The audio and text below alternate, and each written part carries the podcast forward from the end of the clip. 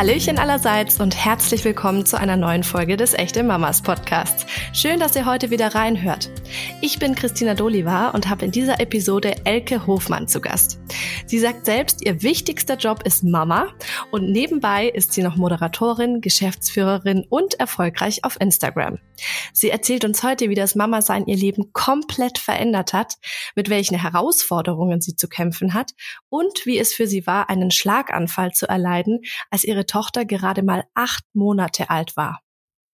Liebe Elke, ich freue mich total, dass du heute im Echte Mamas Podcast zu Gast bist. Wir haben uns ja schon mal persönlich kennenlernen dürfen, aber jetzt eine ganze Weile nicht gesehen. In der Zwischenzeit ist bestimmt auch einiges passiert, unter anderem zwei sehr sonderbare Jahre mit sehr vielen Kranken. aber die wollen wir jetzt mal ausklammern. Ähm, ich habe dich jetzt gerade schon mal kurz angekündigt, aber erzähl doch unserer Community mal, wer du bist und was du so machst. Also, erstmal, hallo, ich bin Elke. Schön, dass ich da sein darf.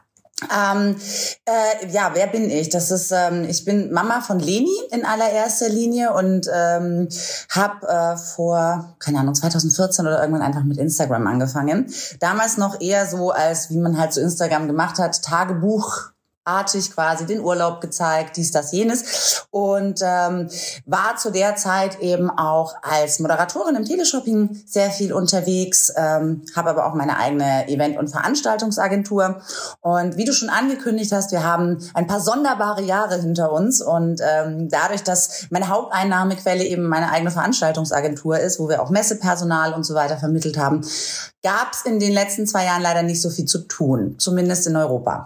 Und ähm, dann hat sich tatsächlich irgendwie ähm, auch mit meiner medizinischen Vorgeschichte eine relativ gute Reichweite aufgebaut auf Instagram und ähm, so hatte ich dann die Möglichkeit quasi Instagram mit als Einnahmequelle zu nutzen, um quasi die Agentur auch äh, mitzufinanzieren, weil ich eben auch selber als Moderatorin auf Messen gestanden habe. Wenn es keine Messen gibt, kannst du halt natürlich auch nichts verdienen.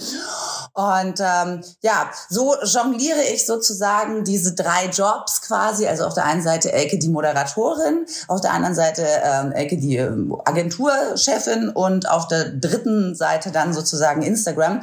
Und das Ganze quasi mit dem Dach drüber. Eigentlich ist Elke Mama. Und es ist ja unser wichtigster Job, ne? Das genau. ist ja auch bei mir so. Witzigerweise hatten wir darüber gesprochen, dass unsere Kleinen jetzt in der Kita sind, ne? Meine ist jetzt schon wieder zu Hause, beziehungsweise jetzt gerade beim Opa. Wir haben eine Bindehautentzündung. Das oh. ist ja ah. auch immer was. Ähm, das musst du ja dann als Unternehmerin auch irgendwie koordinieren, ne? Also äh, die Arbeit muss ja irgendwie doch gemacht werden. Und wenn das Kind dann eben krank ist und zu Hause, dann läuft plötzlich alles anders.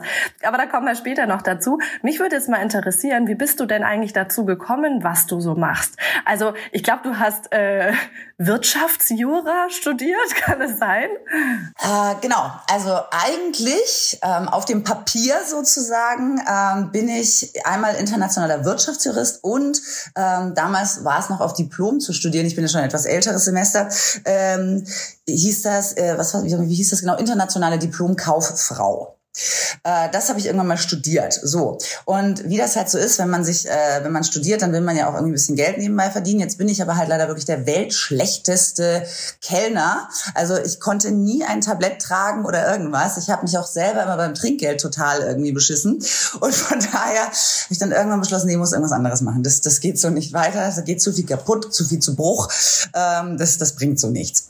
Und ähm, habe dann tatsächlich angefangen im Regionalprogramm von RTL zu moderieren und äh, nebenbei quasi einfach auf Messen zu arbeiten, aber nie im Service, weil das kann ich nicht. Ich habe dann immer lieber abgespült. Da geht nicht so viel zu Bruch, wie wenn du mit einem Tablett in der Gegend unterwegs bist.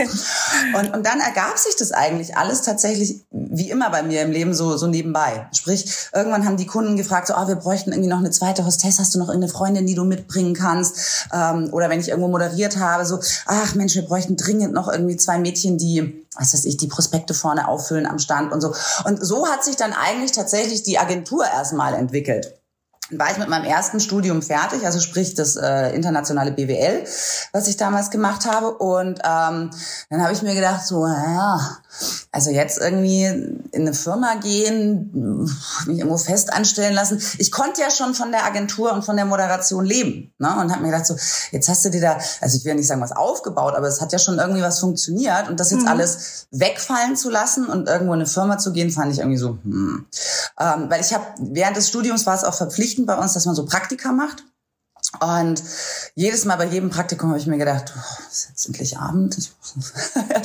Vor allem, weil ich nie damit klarkam, dass ich quasi von neun bis 17 Uhr irgendwo sein muss. Total egal, ob meine Aufgaben erledigt sind. Mhm. Ähm, und dann saßt du halt teilweise immer nur da. Ich meine, jeder, der vielleicht schon mal ein Praktikum gemacht hat, du wirst ja, sag ich mal, am Anfang eher mit den etwas niederen Tätigkeiten betraut. Und dann irgendwann sind halt alle Kopierer aufgefüllt. Irgendwann ist halt genug Kaffee gekocht. Irgendwann ist der Bestech äh, Besprechungsraum irgendwie, sind die Kekse nach Größe sortiert oder was weiß ich was. Ähm, das, das, das fand ich halt immer irgendwie doof. Und dann habe ich gesagt, okay, ich muss jetzt irgendwie was machen, dass ich quasi meine Firma weiter aufbauen kann, wobei ich noch gar nicht von der Firma gesprochen habe, halt einfach mein Business weitermachen kann. Ähm, aber auf keinen Fall halt meine Familie das Gefühl hat, ähm, jetzt hat die studiert und macht irgendwie gar nichts draus. Also kam halt meine Idee, ich könnte mir aus der BWL quasi den ganzen BWL-Teil anerkennen lassen und müsste dann quasi nur noch ähm, das erste Staatsexamen Jura schreiben und ähm, hätte dann quasi ja noch einen zweiten Abschluss. Ne? Und dann habe ich das also meiner Familie so verkauft, dass ich noch mal ein bisschen weiter studieren möchte, weil ich liege ihnen ja nicht auf der Tasche, ich verdiene ja auch schon mein eigenes Geld. Und so habe ich dann noch den Wirtschaftsjuristen gemacht. Ja, und dann war ich damit fertig. Und dann kam, äh, dann ging, lief das eigentlich echt zeitlang sehr, sehr gut. Und dann kam diese Krise 2009. Und äh, dann wollte irgendwie keiner mehr einen Moderator buchen. Bei den Messehostessen haben sie auch alle angefangen zu sparen. Und dann krebste ich halt echt so ein bisschen rum. Und mir so, oh Gott, Hilfe jetzt. Na gut, alles klar, Papa hat gewonnen. Ähm, ich gehe jetzt, ich wollte dann in eine Unternehmensberatung gehen. Die hatten mir auch einen guten Job angeboten gehabt. Und ich hätte tatsächlich, glaube ich, irgendwie am Mittwoch oder irgendwie sowas äh, das, den Termin zur Vertragsunterzeichnung gehabt. Und am Montag rief dann ein großer Industry-Kunde von mir an und meinte, ey, wir brauchen nicht als Moderatorin am Genfer Autosalon. Und am Dienstag rief dann der Teleshopping-Sender an, für den ich sehr viele Jahre gearbeitet habe und hat gemeint, hey, Entschuldigung, aber wir hätten Sie total gerne als Moderatorin. Und ich so, okay, äh, ist jetzt blöd, weil ich eigentlich am Mittwoch unterschreibe und dann am ersten anfange. Zum ersten, zweiten hätte ich damals angefangen und das Ganze hat sich im Januar abgespielt. Ja, und dann habe ich mir halt gedacht, so, nee, ich will lieber das machen, was mir Spaß macht. Mhm. Habe also den anderen beiden zugesagt und der Unternehmensberatung abgesagt. Und der Rest ist Geschichte irgendwie. Ja, es, es kommt dann irgendwie auch immer alles zu einem. Ich habe auch den Eindruck, es gibt keine Zufälle und es passiert schon so, wie es dann letzten Endes sein soll. Genau. Ähm, ich habe ja auch tatsächlich mal ganz kurz eine Weile ins Home Shopping reingeschnuppert, allerdings hinter den Kulissen. Und das ist ja schon so eine Welt für sich. Ne? Also Total. was hast du so aus, aus deiner Zeit beim Home Shopping für dich mitgenommen? Also ganz klar, was du natürlich da lernst, ist zum einen, du wirst unglaublich pünktlich, weil es ja Live-Fernsehen ist. Und ähm, bei mir war immer das Problem die Bilokalität, dadurch, dass ich halt in der Nähe von Nürnberg wohne, der Sender aber äh, in München war und diese entsetzliche A9, wie oft ich da im Stau gestanden habe. Ich habe auch wirklich in all den Jahren haben die immer da gebaut, ja und jedes Mal wirklich. Also mein mein bester Freund wurde Google Maps und zwar diese Verkehrsfunktion, ja, ist Stau oder nicht. Und ähm, das heißt, du, du, du lernst wirklich wahnsinnig pünktlich zu sein, weil wenn du halt zur Live-Sendung nicht da bist ähm, oder zu spät kommst, dann passiert es halt, dass du ungeschminkt auf Sendung musst oder ähm, ein Kollege das dann übernehmen muss und dann ist natürlich auch dein Geld weg, äh, wenn es jemand anders moderiert. Ähm, das ist Punkt eins. Punkt zwei, ähm, ganz klar, du lernst natürlich äh, verkaufen. Definitiv. Also du lernst Verkaufsargumente, weil das musst du alles selber machen. Das ist nicht gescriptet. Das äh, wirklich, es ist halt echt live. Und für mich war es ein ganz großer Benefit, zum Beispiel auch für meine Veranstaltungen, die ich moderiert habe, viel lässiger mit ähm, spontanen, ich nenne es mal Änderungen, man könnte auch sagen panischen Krisen, umzugehen, wenn äh, du jemanden angekündigt hast. Und also ich weiß noch eine Situation, das war echt witzig. Es war für einen ähm, russischen Kunden ein, ein, ein ganz großer Konzern und die hatten dann quasi vor dem Dessert bei dieser Preisverleihung sollte ein, ein asiatischer Einradkünstler jonglieren.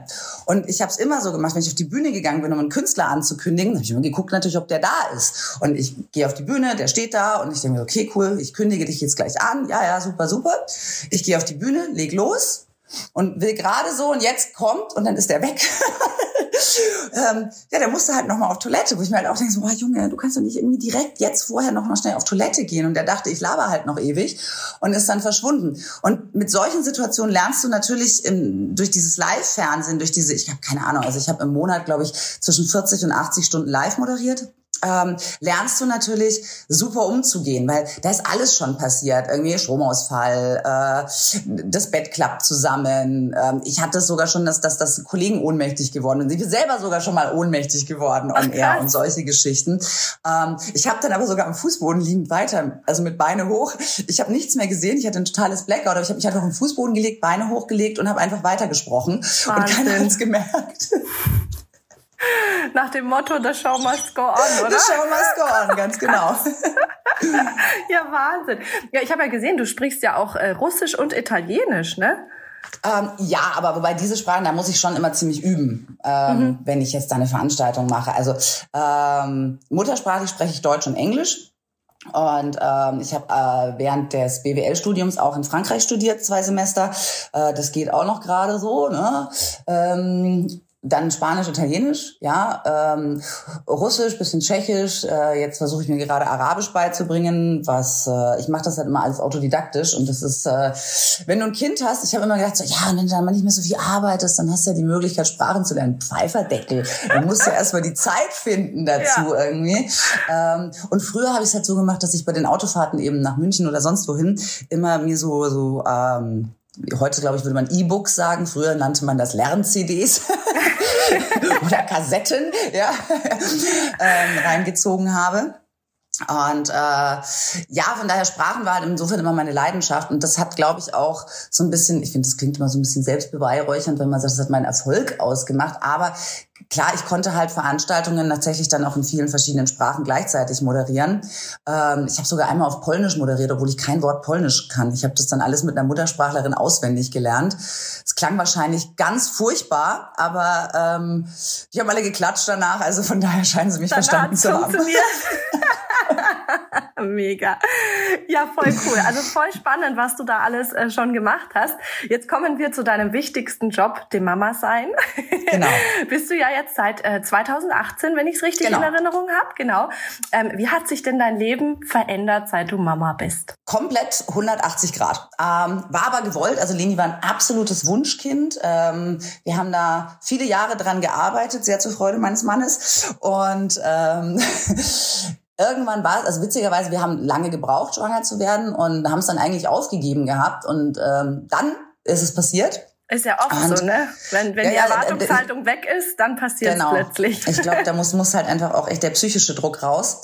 Und ähm, da war es dann echt so, dass ich am Anfang halt irgendwie gesagt habe, so, okay, weißt du, dann ich hatte echt einen Lauf, es lief super, die Firma hatte super gut zu tun. Also ich bin teilweise wirklich, ein, nur ein Beispiel, ich bin halt wirklich morgens in den Sender habe ähm, zwei Stunden moderiert, bin zum Flughafen gefahren, bin nach Hannover geflogen, wenn Hannover Messe war, habe Soundcheck gemacht für den nächsten Tag, bin zurückgeflogen, habe abends nochmal zwei Stunden Sendung gemacht, bin ins Bett, äh, bin am nächsten Tag nach Hannover geflogen, habe Hannover Messe gemacht und und so lief das. Ähm, und natürlich hat man da auch schön Geld verdient und und und äh, für mich war das wirklich immer äh, mehr Berufung als Beruf, weil mir es wirklich Spaß gemacht hat. Und ich habe das unglaublich gerne gemacht. Und dann äh, wusste ich oder ich wollte ja auch schwanger werden. Dann habe ich gesagt, okay, dann müssen wir dann halt irgendwie organisieren. Ja, das schaffen wir schon und so. Und dann, okay, ja, wir holen uns Nannies. Also wollte die Mutti unbedingt Nannies haben. Und mein Mann so, ja gut, okay, dann halt Nannies. Dann haben wir richtig so Bewerbungsgespräche geführt und so. Und solange Leni noch nicht geschlüpft war, konnte ich da auch total unemotional mit umgehen sozusagen. Mhm. Ja, okay, also ähm, ich erwarte dann, also ich hätte gerne mehrsprachige Nanny. Wir hatten eine ganz tolle Frau aus Südtirol, die halt ähm, äh, früher Schullehrerin gewesen ist. Und die mit Leni dann Italienisch gesprochen, hätte so, war super, toll, dann spreche ich mit ihr Englisch und Französisch, boah, das Kind wird so viel Sprachen lernen, blablabla. Und es war alles so ähm, völlig durchgetaktet schon, ja.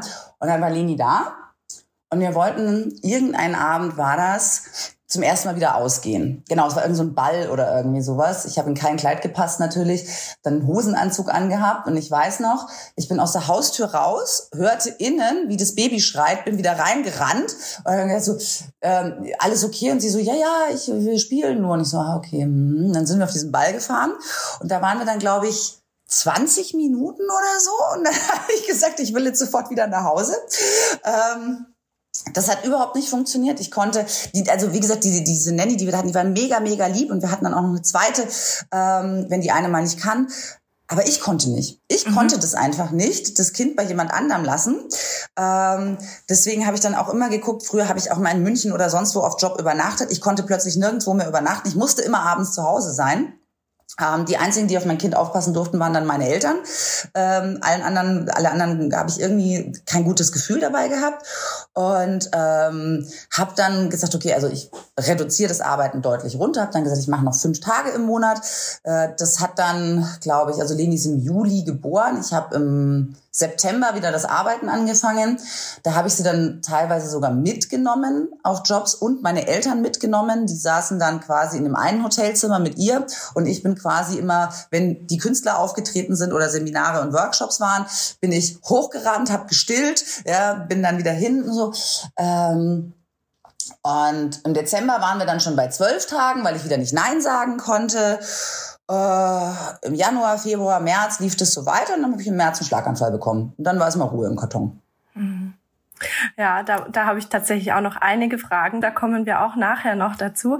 Mich würde vorab noch interessieren, was ist denn für dich als Mama die größte Herausforderung gewesen bisher? Die größte Herausforderung, boah, ähm, das Loslassen tatsächlich, also dass sie mal jemand anderes betreut oder hast du andere das Themen? Zum einen, ich glaube zum anderen aber der, die permanente Angst, den Bedürfnissen des Kindes nicht gerecht zu werden mhm. und gleichzeitig seine eigenen Bedürfnisse äh, so weit hinten anzustellen, dass du irgendwann an den Punkt kommst, dass du sagst, ich habe mich verloren weil also ich, ich finde immer so eine gesunde Portion Egoismus musste ich auch erst über viele, viele Jahre lernen ist halt nicht schlecht, ne? dass man sich selber nicht verliert an der Stelle.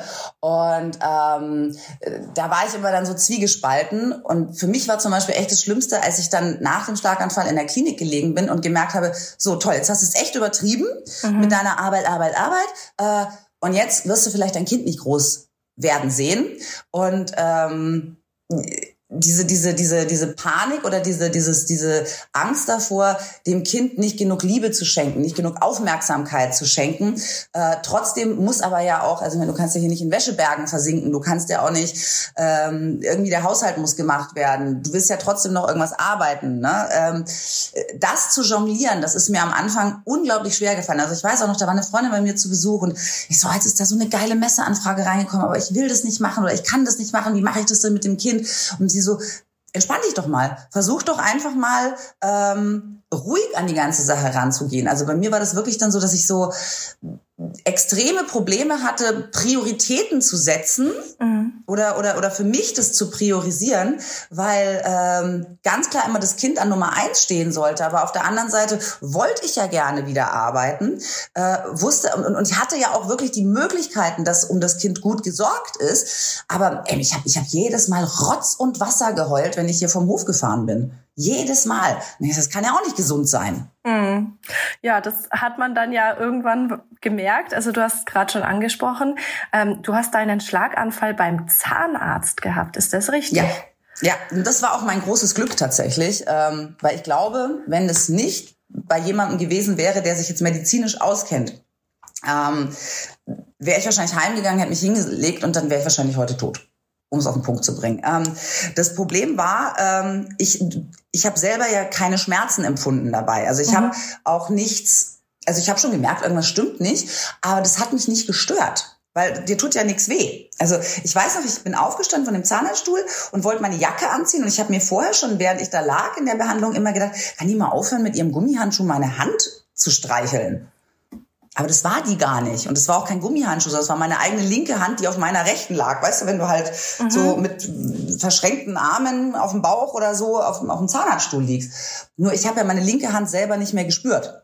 Also ich habe nur das Aufliegen der Hand auf der rechten Hand gespürt. Und dann bin ich aufgestanden und wollte meine Jacke anziehen und dann habe ich also wirklich absolut nicht den linken Arm in den Ärmel reinbekommen. Ähm, und dann haben die mich schon gefragt, ob alles in Ordnung ist. Ich so, ja, ja, ich habe nur super schlecht geschlafen, weil ich war ultra müde. Und man muss dazu sagen, Leni war ein easy peasy Kind. Ich weiß, An Angeber mag keiner, ja, aber die hat ab dem dritten Monat durchgeschlafen. Ähm, also ich hatte mit Sicherheit keinen Schlafmangel oder irgendwie sowas. Aber mir ging es total mies an dem Morgen.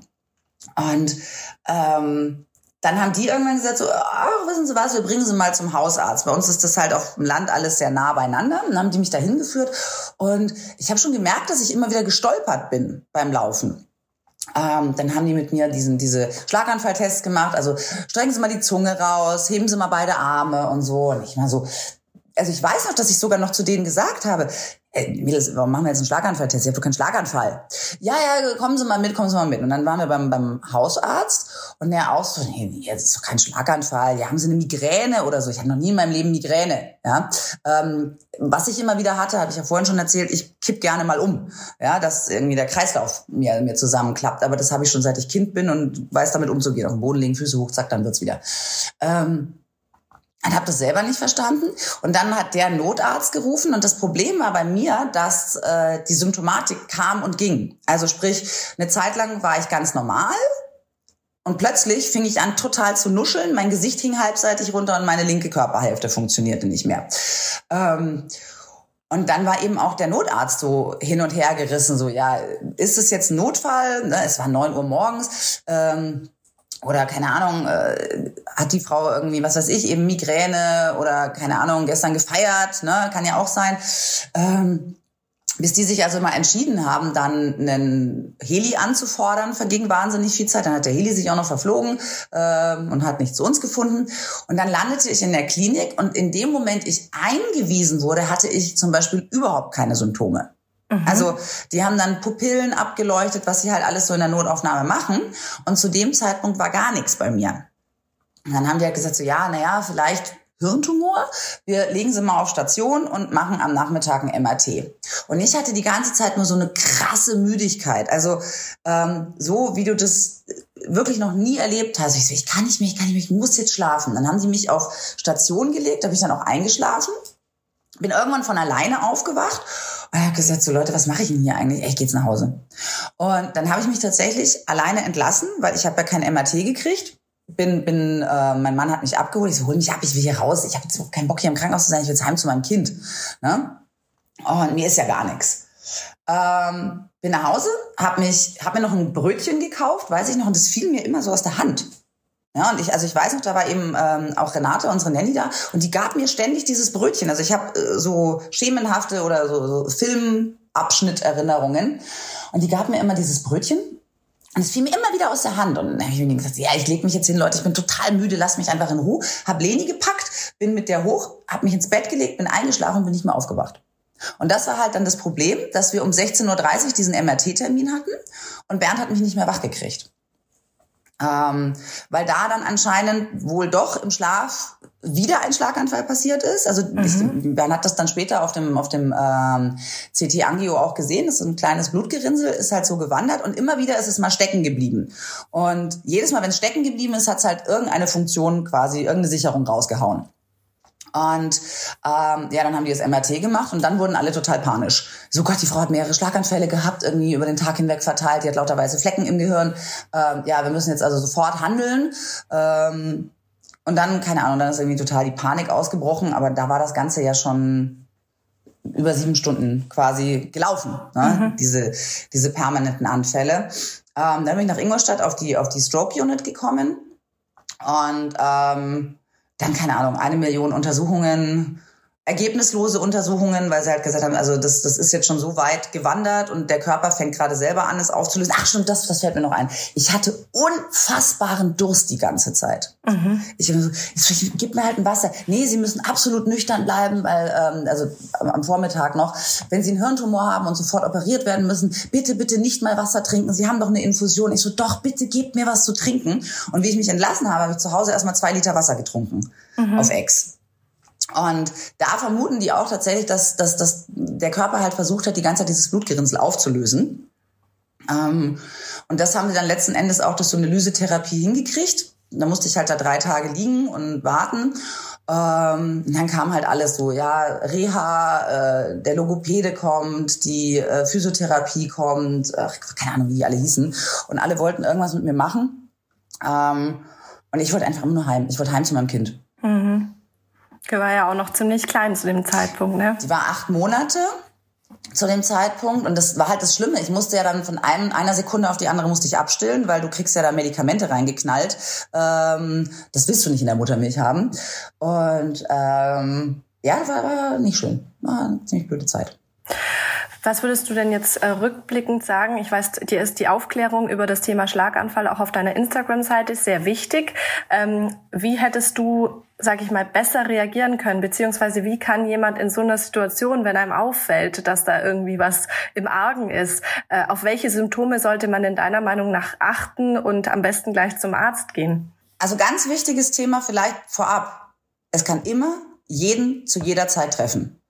Das Alter spielt keine Rolle, die Lebensumstände spielen keine Rolle. Ich meine, ich habe zu der Zeit gestillt, ich habe keinen Alkohol getrunken, keine Zigarette angefasst, gar nichts. Ja, ähm, ich war auch nicht sonderlich übergewichtig, auch wenn ich gut zugenommen habe in der Schwangerschaft. Aber das ging gerade schon alles auch wieder runter. Es kann jeden, jederzeit, das Baby im Mutterleib und auch die 99-jährige Uroma im Bett treffen, jederzeit. Ähm, und immer, wenn einem etwas komisch vorkommt, den Notarzt rufen. Es gibt relativ einfache Möglichkeiten, das zu erkennen. Einfach den anderen bitten, dich anzulächeln. Zu gucken, gehen beide Gesichtshälften gleich hoch. Ja? Ähm, Zunge rausstrecken, hängt die Zunge auf einer Seite runter zum Beispiel auch. Arm heben, beide Arme einfach wirklich vor den Körper heben. Versuchen den Finger, wie, wie, wie bei diesen amerikanischen Alkoholtests, die Finger versuchen zur Nase zu führen. Beide.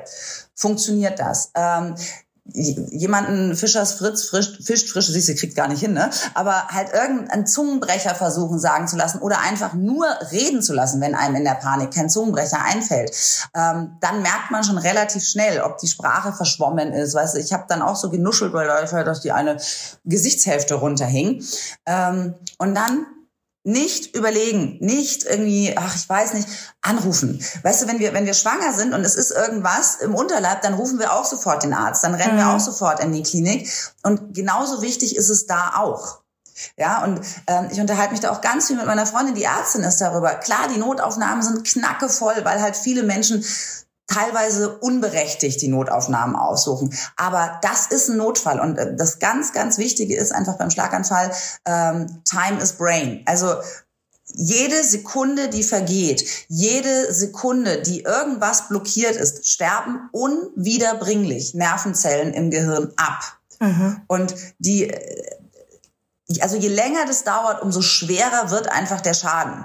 Unser Gehirn ist in der Lage, Unglaubliches zu leisten. Also ich habe mich da auch extrem eingelesen weil man das bei mir auch tatsächlich auf den Kontroll-MRTs sehen kann, dass das Gehirn in kürzester Zeit anfängt, neue Kapillaren zu bilden, um diese ausgefallenen und nicht versorgten Bereiche schnellstmöglich trotzdem weiter mit Blut, mit Sauerstoff zu versorgen.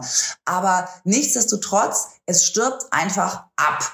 Und wenn, wenn das einmal abgestorben ist, ist es so unglaublich schwer bis unmöglich diese Fähigkeiten wieder zu erlernen. Ich habe mich so viel ausgetauscht, auch mit Leuten, auch mit jungen Mädels. Eine hat mich total berührt. Die, die, hatte dummerweise an Silvester ihren Schlaganfall.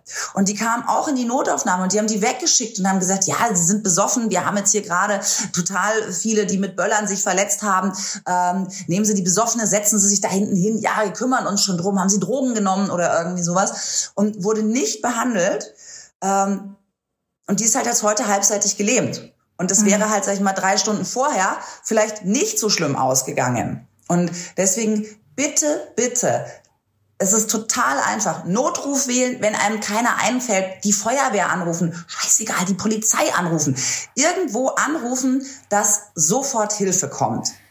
Mhm. Weil das, das Tragische ist, wenn man auch, ja, dann nehme ich halt einfach irgendwie Blutverdünnung, also ein Aspirin oder sowas verdünnt ja das Blut. Nein, weil es gibt zwei verschiedene Arten von Schlaganfall. Ich hatte jetzt einen mit quasi Verstopfung, wo also etwas stecken bleibt. Ein anderer, den ich auf Instagram kennengelernt habe, dann auch durch die Thematik, hatte genau das Gegenteil. Das heißt, es platzt etwas im Hirn und es läuft Blut aus.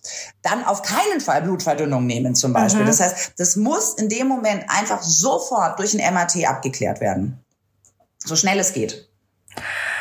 Das sind auf jeden Fall ganz wichtige und hilfreiche Tipps und ich hoffe auch, dass das vielen Leuten oder ich hoffe nicht, dass es viele Leute trifft, aber dass es Leuten im richtigen Moment weiterhilft, sagen wir es mal so.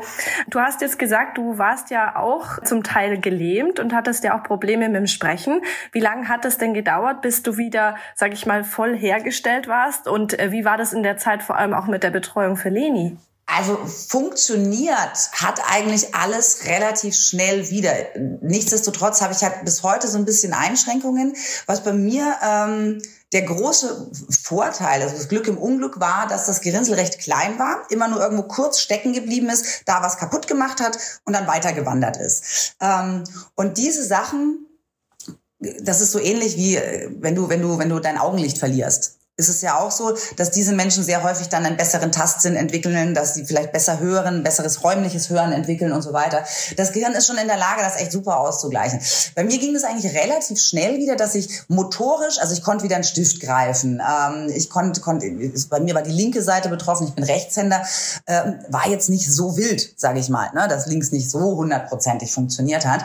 Ähm, was ich aber gemerkt habe, zum Beispiel, wenn du einen Text geschrieben hast auf dem Handy, den schreibe ich immer mit beiden Daumen Daumen, ja, dann bin ich ständig daneben gedippt. Das hat mich aufgeregt. Mhm. Ähm, das Sprechen hat super schnell wieder funktioniert. Was bis heute zum Beispiel ähm, nicht gut funktioniert, ist Namens- und Gesichtergedächtnis. Das ist ziemlich weg.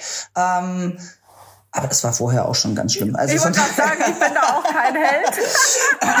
aber ich habe jetzt einen medizinischen Grund, auf den ich schieben kann. ähm, Nee, ähm, und äh, meine Eltern waren damals dann ganz viel da. Beim, es gibt eigentlich zwei Sachen, die mich danach extrem belastet haben. Und zwar zum einen, ähm, ich hatte äh, panische Angst, die mir aber erst in der Klinik eingeredet wurde. Ähm, von dem damals behandelnden Arzt, also, ja, weil ich mal gesagt habe, ich will heim zu meinem Kind. Ja, wenn Sie jetzt gehen, dann passiert es halt vielleicht, dass Sie uns in drei Monaten wiedersehen und dann sind Sie wahrscheinlich komplett gelähmt oder tot. Ähm, hieß für mich, dass ich extrem auf mich gehört habe, also auf meinen Körper reingefühlt habe. Und ähm, diese angeknacksten, teils abgestorbenen Nervenbahnen haben sich angefangen, wieder selber so ein bisschen zu regenerieren. Dadurch haben sich frische neue Nervenbahnen gebildet, sodass dann die linke Seite quasi überempfindlich wurde. Ähm, ich habe das Gefühl, bis heute, dass es sich so anfühlt, wie wenn ähm, dein Arm oder Bein eingeschlafen ist, dann kribbelt's doch erst so und dann hast du so ein Gefühl von so einer nicht schmerzhaften, aber unangenehmen Schwere mhm. in dem Körperteil. Und das habe ich halt dann ständig gehabt und dann war immer sofort die Angst, oh Gott, geht wieder los, geht wieder los. Ne? Dann habe ich ständig diese Tests gemacht, also ständig irgendwie die Finger versucht aneinander zu bringen, kriege ich schnell genug hin, äh, mir die, die Finger zur Nase geführt, äh, grenzdebil in der Gegend rumgegrinst, ja, um äh, zu gucken, ob beide Gesichtshälften gleich hochgehen und, und, und.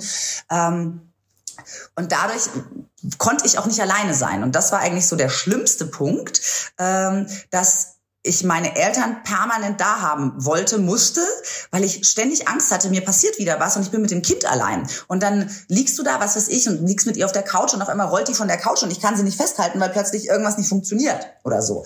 Ähm, ich habe dann auch, obwohl man mir sagt, ich muss es nicht, ähm, ich habe dann Fahrstunden nochmal genommen. Ich habe ähm, mir nochmal attestieren lassen, dass ich fahrtauglich bin. Ich bin über Monate nicht Auto gefahren, weil ich totale Angst hatte. Ich habe äh, den Motorradführerschein zum Beispiel nicht zu zu Ende gemacht, weil ich gesagt habe, viel zu gefährlich. Ähm, wenn du mit dem Ding unterwegs bist, kippst um oder ne, fährst Worst Case noch in jemand anderen rein oder sowas. Ich gesagt, nie wieder Motorrad fahren. Hat dann mein Mann eine sehr coole andere Lösung gefunden für mich. Ähm, aber äh, für mich war eigentlich so dieses Aftermath, diese diese diese Angst danach viel schlimmer. Ähm, und es war wirklich so, mein Mann ist morgens in die Arbeit gegangen, meine Eltern mussten da sein. Wenn die nicht da waren, musste der mir das Telefon vorgewählt mit der 19222 neben das Bett legen oder wo auch immer ich gerade da war. Und ich bin auch mit diesem Telefon in der Hand rumgelaufen, dass wenn ich irgendwas merke, ich ganz schnell auf Notruf drücken kann zum Beispiel. Ähm, und das war, das war logistisch echt ein Aufwand, wenn er mal früher zum Termin musste. Und meine Eltern wohnen 80 Kilometer weg, die waren zu dem Zeitpunkt auch schon knapp an der 80. Ähm, immer herzukommen war natürlich Wahnsinn. Die wollten nicht bei uns übernachten weil die halt einfach schon fortgeschrittenes Alter sind, die wollen ihr eigenes Bett und so weiter. Ähm, verstanden, gut, dann, dann, dann sind die immer hin und her gefahren. Äh, wenn die es nicht geschafft haben, okay, äh, ja, pass auf, äh, nächste Woche kommt die Putzfrau oder der Gärtner oder irgendwas. Die mussten da sein. Weißt du, und wir haben alle Leute um uns herum auch so kirre gemacht dann irgendwie. Ich, und ich wollte mhm. ja niemandem zur Last fallen eigentlich. Aber ich habe dann echt dem Gärtner immer gesagt, so Entschuldigung, aber wenn Sie, wenn Sie hier rumlaufen, können Sie, können Sie alle Viertelstunde mal reingucken, ob ich noch sitze. So, es war, es war katastrophal, wirklich. Und äh, das, das hat mich persönlich auch so belastet. Also mein, mein Mann dann auch so, komm, jetzt lass uns mal einen Wellnessurlaub machen. Wenn Freundinnen von mir haben gesagt, komm, wir fahren weg und, und, und wir machen einfach mit den Kindern einen schönen Wellnessurlaub. Ich bin hergegangen und habe die Hotels, die die vorgeschlagen haben, genommen, bei Google Maps eingegeben und die Distanzen ausgemessen, wo die nächste Klinik ist, welche ähm, äh, intensivmedizinische Ausstattung diese Klinik hat, hat die, hat die eine Stroke Unit, welche Erfahrungen haben. Das war die Hölle. Das war mhm. echt die Hölle. Und das Schlimmste war für mich, ich wollte auch so gerne wieder arbeiten gehen. Und ähm, ich habe mich aber nicht getraut, dahin zu fahren, weil ich mich nicht getraut habe, Auto zu fahren. Und der Witz war, dann hat mein eines Pferd eine Kolik gekriegt und dann musste ich ganz schnell Auto fahren, weil dann musste ich mit dem Hänger in den Stall fahren und dann bin ich Auto gefahren, habe hab festgestellt, ah, du kannst das ja noch. Mhm. Ja, aber ähm, dann bin ich in die Arbeit gegangen und das war halt dann wirklich schlimm. Insofern auch, ich habe halt unfassbar viele Medikamente nehmen müssen, die, wie man jetzt aus heutiger Sicht weiß, auch gar nicht passend für mich waren, sondern ich war völlig über ähm, dosiert und ich hatte so krasse Kreislaufprobleme. Äh, also ich war quasi plötzlich bettlägerig geworden und keiner konnte sich erklären, warum. Und wir halt ständig zum Arzt halt irgendwie, weil wir gedacht haben, es ist wieder ein Schlaganfall. Ähm, letzten Endes war aber mein Blutdruck so niedrig, also ich habe dann irgendwann mal, glaube ich, äh, ich weiß gar nicht, wie richtig man rum das misst oder sagt, ich glaube 75 zu 50 gehabt. Also oh. so niedrig, dass ich nicht mehr aufstehen konnte. Und das lag, aber das wussten wir halt alles nicht, weil du nimmst natürlich auch ganz brav, was man dir ver, ver, äh, schreibt, ähm, lag tatsächlich an diesen völlig überdosierten Medikamenten. Ich habe auch ausgeschaut, ich war grün und blau von diesen ganzen Blutverdünnern und Antikoagulantien.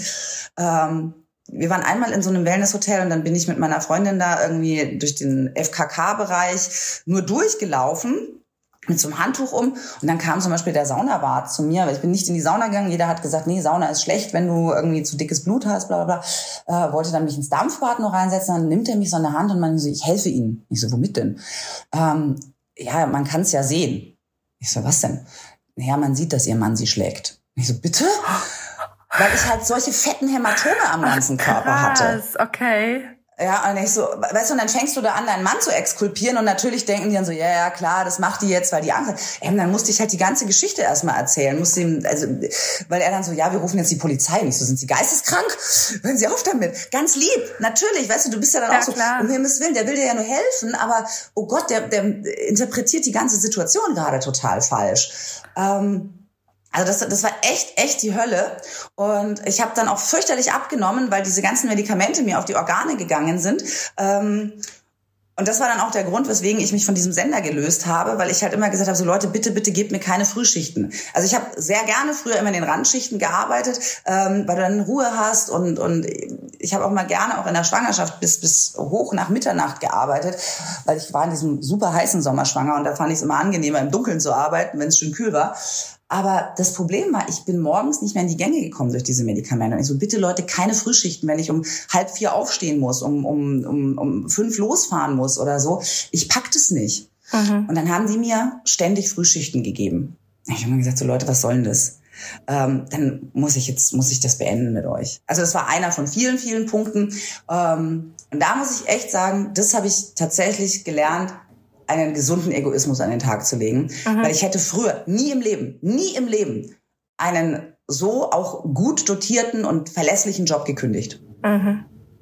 Ich sag so, nee, es geht nicht mehr. Also da gehe ich irgendwann drauf. Am Ende, weißt du, fahre ich gegen einen Baum oder fahre einen Reh tot und komme in Graben oder keine Ahnung. Ähm, und das war für mich so das aller, aller Schlimmste eigentlich, was danach kam. Mhm. Diese, diese, also erstens, ich musste dann einen Entzug machen von dem einen Medikament weil der Körper eine Abhängigkeit entwickelt hatte, äh, wie ich ausgeschaut habe, wirklich völlig abgemagert. Und das Schlimmste war halt immer diese mitleidigen Blicke auch der Leute, ja. So, nee, mir geht's echt wieder gut. Ich muss jetzt halt nur gucken, dass ich wieder Gewicht draufkriege. Dann habe ich irgendein Foto auf Instagram gepostet und dann kriegst du einen Shitstorm. Ja, äh, du vermittelst hier ein vollkommen krankes Body-Image, magersüchtig und so weiter. Ich so, boah, nee, ich will es nicht ständig erklären müssen. Ja. Ja, also ähm, Das, das ist ja eh so eine Plattform, wo man äh, natürlich sehr oberflächlich auch beurteilt wird. Und in so einem Zusammenhang ist es wahrscheinlich dann auch noch schmerzlicher, weil du wolltest es ja nicht mal. Äh, genau, das, also es war wirklich schwierig. Und ich hatte mit, mit Feleni eigentlich so, weil wir gesagt haben, hey, ich möchte echt zu Hause jetzt bleiben und ähm, ich muss sie nicht in die Kita geben. Hey, wir machen jetzt einen coolen Plan. Das war alles vor Corona. Ne? Wir gehen zweimal die Woche schwimmen. Dann sind wir einmal in so einem äh, Toddler-Musikkurs gewesen, wo die halt so auf Töpfe klopfen und was was weiß ich was, ne? Ähm, und einmal zum Kinderturnen oder Babyturnen, Mutter-Kind-Turnen und so. Äh, und ich war halt nicht in der Lage dazu. Ne? Also ich bin schon mit in das Schwimmbad reingegangen, aber ich sah halt wirklich aus, wie als wenn ich hochgradig essgestört wäre oder irgendwie, was weiß ich, was irgendwas anderes habe. Die anderen Muttis haben mich angeguckt. Ne? Dann bist du da grün und blau von oben und willst halt eigentlich nur mit deinem Kind da irgendwie rumplanschen jeder glotzt dich an. Ähm, fand, also das, ich habe, ich war dann natürlich auch sehr dünn beseitet zu der Zeit, habe mich in allem einen Angriff gesehen, ja. Ähm, das war, das war schon echt Kacke. Also mhm. Jetzt, und wenn ich das, das auch nochmal so Review passieren lasse. Ja, und als wäre das alles nicht genug, hast du ja äh, wenige Monate nach dem Schlaganfall dann auch noch Verdacht auf Brustkrebs gehabt. Kannst du da auch noch was dazu erzählen? Das war tatsächlich insofern vielleicht auch, was heißt darin begründet? Ähm, ich habe dann gemerkt, dass ja man halt auch die Vorsorge am eigenen Leib vielleicht ein bisschen intensiver betreiben sollte. Dadurch, dass ich so unfassbar dünn war, also ich bin 1,83 Meter groß und ich habe am Ende 47 Kilo gewogen beispielsweise, ja, und das ist nichts Erschrebenswertes. Don't try this at home, kids. Es war echt furchtbar, aber dadurch hast du jeden Lymphknoten quasi schon sehen können, ja. Ähm, und dann ging natürlich diese Abtasterei auch irgendwie los. Ja, stimmt hier alles, stimmt da alles. So und dann, wenn du Lymphknoten siehst, weil, wenn du, weil du einfach nur einen Infekt hast zum Beispiel. Ich soll zum Beispiel auch keine Infekte kriegen, weil Infekte machen das Blut wieder dicker. Ähm, es ist ein Rattenschwanz an, an, an medizinischem Wahnsinn, der quasi auch daraufhin folgte erstmal in der Diagnostik. Also ich immer geguckt, bloß keinen Infekt kriegen. Ja, wie stellst du fest, ob du einen Infekt im Körper hast, hast es deine Lymphknoten ab. Sondern dann lange ich da unter meinen Arm und denke mir, was ist das? Was soll denn das jetzt?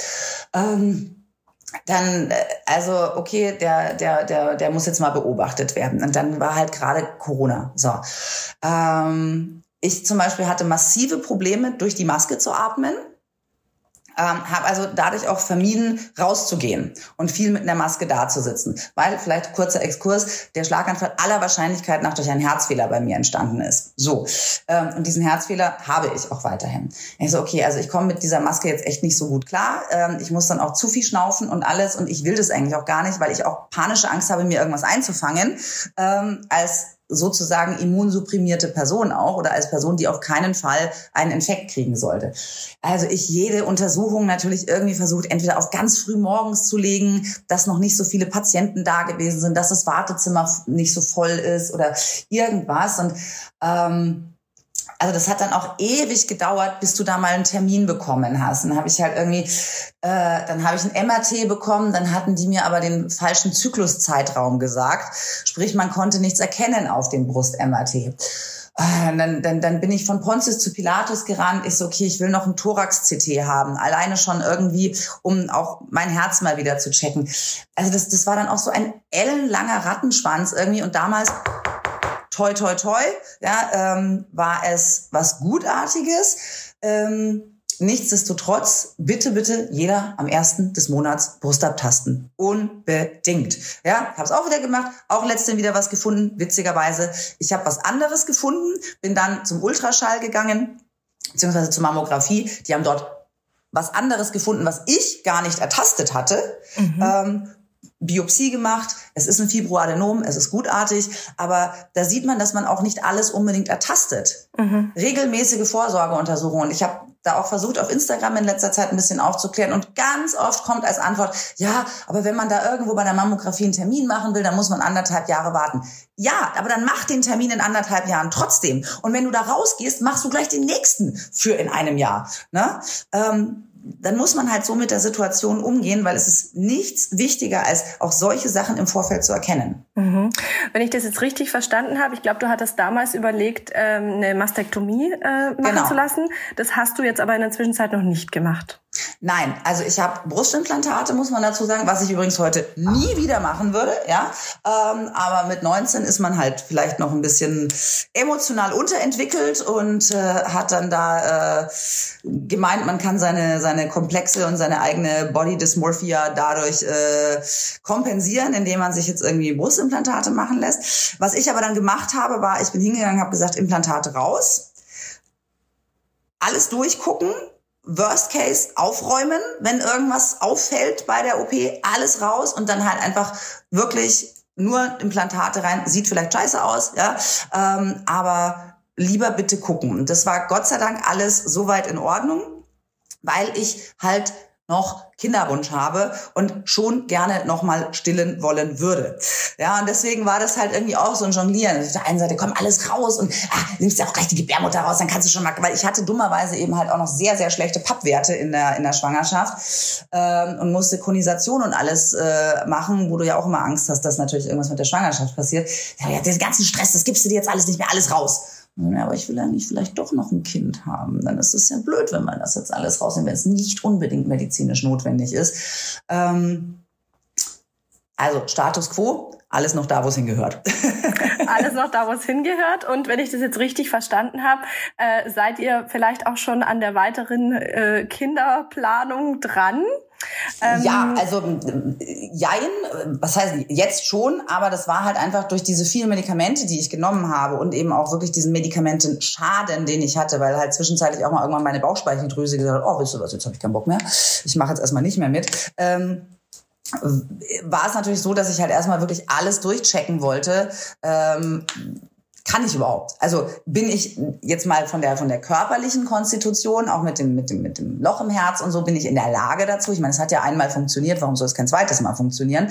Ähm, aber äh, sollte ich auch einfach oder ist so viel Gift in meinem Körper noch, dass ich das auf keinen Fall weitergeben möchte. Habe also auch jedes Medikament, was ich gekriegt habe, geschaut, ob das in irgendeiner Form genverändernd oder DNA verändernd ist, ähm, dass dass da vielleicht ich einfach gar nicht in der Lage dazu bin oder sein sollte. Ähm, und jetzt stehen wir an dem gleichen Punkt wie vor Leni. Ne? Es klappt halt einfach wieder nicht. Ne? Ja, manchmal dauert das einfach auch länger. Äh, ich glaube, da ist wirklich auch wieder der Rat gut, dass man sich damit nicht stressen, ja, nicht, genau. nicht stressen darf. Also wir haben tatsächlich damals, als wir mit der Kinderplanung so ein bisschen losgelegt haben und gesagt haben, okay, wir gucken jetzt mal, wir lassen es drauf ankommen. Wenn es ist, dann ist es schön und wenn es dauert, dann ist es auch okay. Aber dann haben wir wenigstens jetzt schon mal angefangen. Ne? Und ich glaube, da genau. muss man auch einfach äh, entspannt bleiben. Mich würde aber an der Stelle noch interessieren: Gibt es denn irgendwelche ähm, ja Vorsichtsmaßnahmen oder Einschränkungen, die du jetzt durch deine gesundheitliche Vorgeschichte hast? Jetzt mal abgesehen von den Medikamenten. Ähm, wie ist es, wenn man schon mal einen Schlaganfall hatte? Gibt es da irgendwas zu beachten, wenn man jetzt zum Beispiel wieder schwanger schwanger wird? Ähm, so gesehen äh, nicht. Also was, was natürlich mir definitiv geraten wurde, ist, äh, dass, es, dass das Kind mit Sexio geholt worden würde, sozusagen.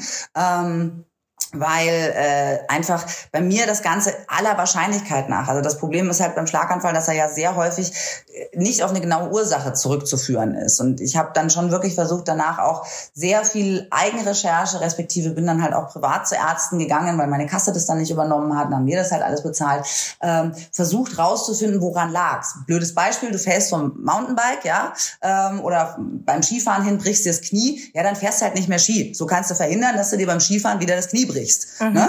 So, ähm, aber bei mir gab es ja in dem Sinne keinen klassischen Auslöser, außer die Tatsache, ich hatte am Tag zuvor äh, eine heftige Sinusitis und habe Nasendusche gemacht und immer so gepresst, weißt du, wie wenn du Druckausgleich im Flugzeug machst, aber ich habe das richtig dolle gemacht. Und genau das musste ich bei dieser einen ähm, Herzuntersuchung eben auch machen. Und da habe ich mir gedacht, oh fuck, vielleicht habe ich mir selber zugefügt. Ne? Ähm, aber das ist alles irgendwo nur Mutmaßung und wir haben dann quasi mit einer Superneurologin und einem ganz tollen Kardiologen äh, quasi so einen kleinen Maßnahmenkatalog ausgearbeitet, was sollte Elke nicht tun. Und da ist halt nicht schwer heben. Super, mein Kind wiegt jetzt 15,3 Kilo, ja, und äh, die möchte ständig hochgehoben werden, aber ähm, dann mache ich es halt wirklich aus den Knien und versuche so wenig wie möglich ähm, die Luft dabei anzuhalten. Also du entwickelst quasi Techniken, wie du ohne viel Druck aufs Herz zu geben, zum Beispiel das Kind hochheben kannst. Aber ich schleppe keine Getränkekisten mehr. Kommt total super an, wenn du im Supermarkt stehst als äh, sag ich mal, mittelalte Frau, die durchaus in der Lage erscheint, körperlich jetzt diesen Wasserkasten auf den Wagen zu heben und gehst dann zu halt einem Supermarktmitarbeiter und sagst, Entschuldigung, könnten Sie mal? Äh, dann gucken die dich natürlich auch immer an, so, okay, musst du bedient werden oder bist du faul oder was, ne? Aber das Schöne ist, wir wohnen sehr ländlich, die wissen das hier mittlerweile alle. Und ähm, ich habe ja auch noch einen Mann, der die schweren Sachen schleppen kann.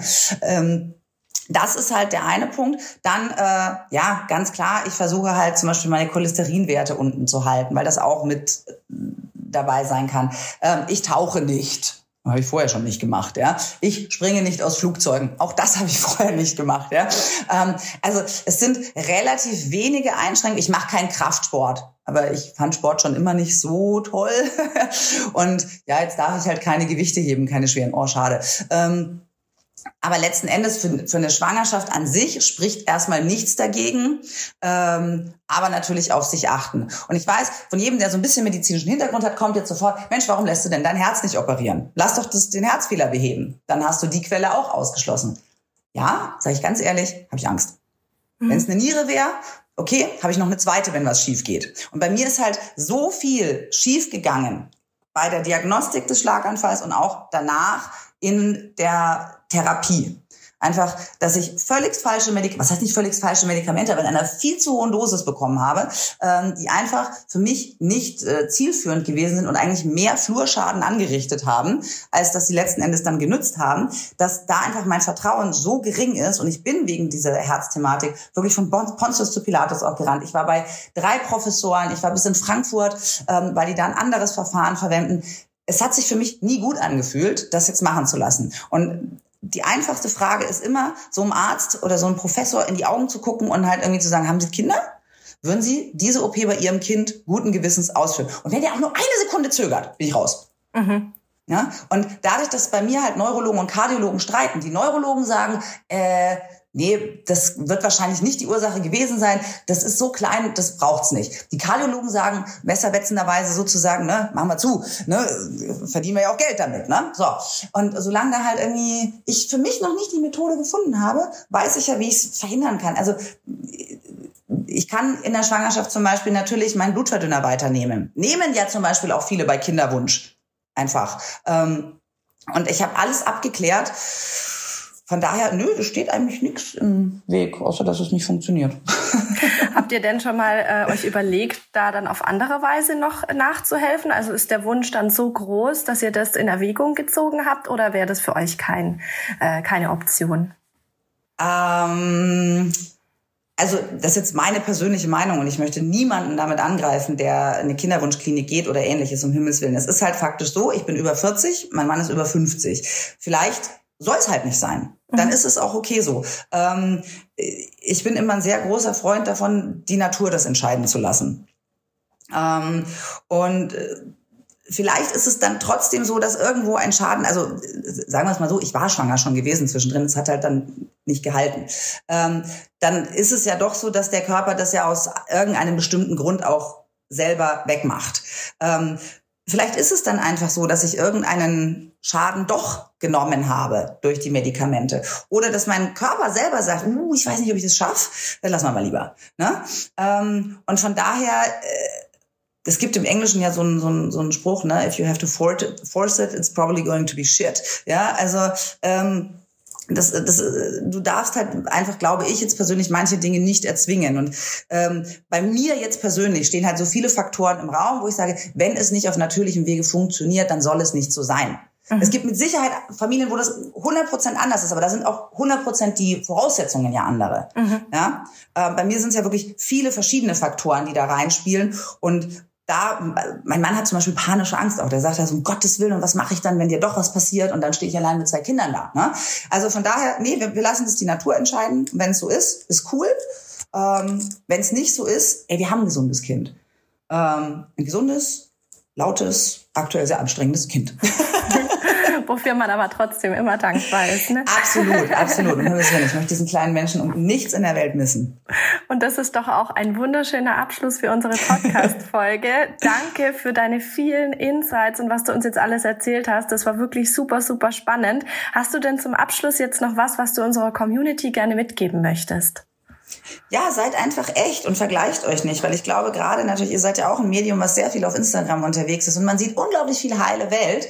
Ähm, ich versuche das bei mir auf dem Kanal eben genau nicht. Ja, klar machst du äh, schöne ästhetische Bilder, weil dreckige Socken am Fußboden kriegen einfach nicht viele Likes. Ja, aber ähm, äh, trotzdem, ich versuche in den Stories auch wirklich immer genau das wahre Leben zu sagen. Ey, das ist heute Morgen. Ich habe mich geschminkt für diesen Podcast, ja, ähm, weil du gesagt hast, wir machen eventuell auch Fotos. Ansonsten, ich ich, ich, ich versuche mich sogar, was heißt, ich versuche mich nicht zu schminken. Ich habe keine Zeit, mich zu schminken ich habe auch keinen Bock, mich zu schminken. Ähm, vergleicht nicht. Äh, jeder, unter jedem Dach ein Ach. Jeder hat irgendwelche Probleme. Und ich persönlich glaube mal, je idealisierter jemand sein Leben, seine Welt darstellt, umso mehr muss er das für sich selber machen, um vielleicht irgendwelche Lücken zu schließen. Ja, äh, von daher, jeder hat seine Probleme und jede Mama ist gut so, wie sie ist weil sie gibt alles, jeden Tag. Und wenn es manchmal nicht reicht, dann ist es vielleicht der eigene Anspruch, der zu hoch ist, weil jede Mama immer zu jedem Zeitpunkt das Beste gibt. Meine Meinung. Das hast du schön gesagt. Und deswegen bist du ja auch so richtig hier bei uns bei den echten Mamas, weil wir sind ja die echten und nicht die perfekten. Genau. Dann vielen, vielen Dank, liebe Elke. Das hat total Spaß gemacht, mit dir zu quatschen. Vielleicht hören wir uns nochmal in der Podcast-Folge oder wir Super sehen uns gerne. demnächst mal wieder in Ingolstadt beim Shoppen. Jawohl. Auch das gerne. Dann wünsche ich dir einen wunderschönen Tag. Vielen, vielen Dank. Hab noch einen schönen Tag. Danke, dass du, du dir Zeit Liebe. genommen hast und bis bald mal, gell? Bis bald, Liebes. Mach's gut. Tschüss. tschüss. Was wir besonders aus dieser Folge für uns mitnehmen können, ist, dass gesundheitliche Vorsorge unglaublich wichtig ist und wir diese wirklich ernst nehmen sollten.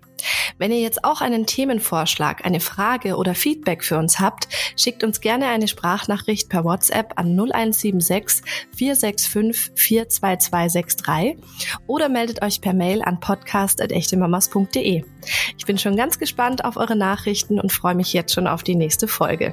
In der Zwischenzeit wünsche ich euch wie immer eine schöne Woche und verabschiede mich bis zum nächsten Mal. Tschüss!